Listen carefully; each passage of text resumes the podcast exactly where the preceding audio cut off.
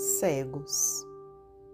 A sombra nos olhos físicos pode ser angustiosa provação, mas a cegueira real é aquela que envolve o coração e a mente na noite da rebeldia ou da ignorância.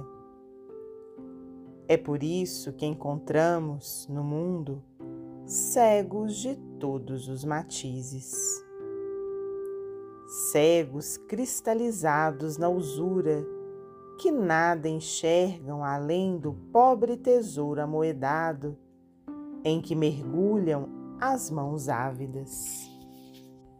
Cegos detidos no egoísmo destruidor, que nada veem senão os caprichos em que se movimentam.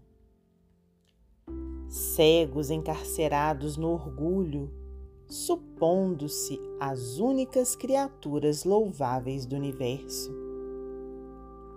Cegos algemados à viciação em que apagam a luz da própria consciência.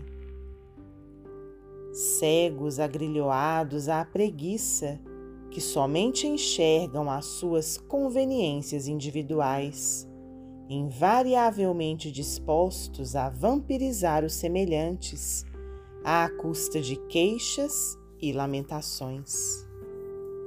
Cegos atados à tristeza nociva que menosprezam a graça do sol e as riquezas da vida, sustentando-se na imobilidade espiritual da revolta ou do desespero, olvidando que a vida é trabalho e renovação. Cegos confiados ao abismo da descrença, que nada observam senão os espinhos do sarcasmo e negação que lhes vicejam no íntimo.